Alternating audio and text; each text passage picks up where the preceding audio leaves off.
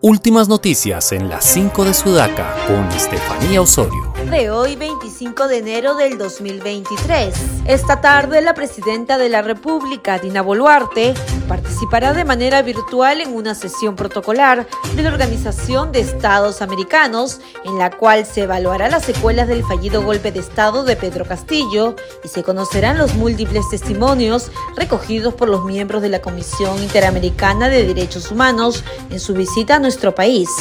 Se sabe que el secretario general de la OEA también hablará en la sesión. Pocas horas después de que la presidenta Boluarte y el ministro de Economía dijeran en sendas reuniones con la prensa que el gabinete estaba sólido y cohesionado, la ministra de la Producción, Sandra Belaunde, presentó su renuncia irrevocable al cargo que juró en diciembre pasado.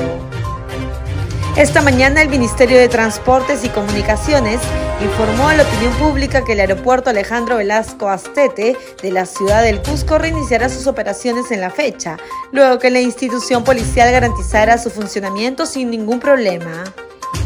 Y según un portavoz de la Organización Mundial de la Salud OMS, las muertes de 300 niños en Gambia, Indonesia y Uzbekistán, casi todos debidos a fallos renales que comprometieron a otros órganos, fueron causados por jarabes para la tos y para el resfriado fabricados en laboratorios indios.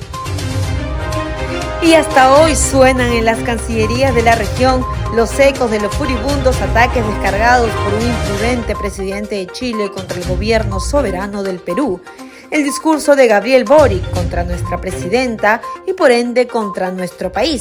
Se realizó en la sesión inaugural de la séptima cumbre de la Comunidad de Estados Latinoamericanos y Caribeños CELAC. ¿Y tú qué opinas de estas cinco noticias? Escríbenos su comentario y visita nuestra web en el enlace de nuestro perfil www.sudaca.p. Sudaca Perú. Buen periodismo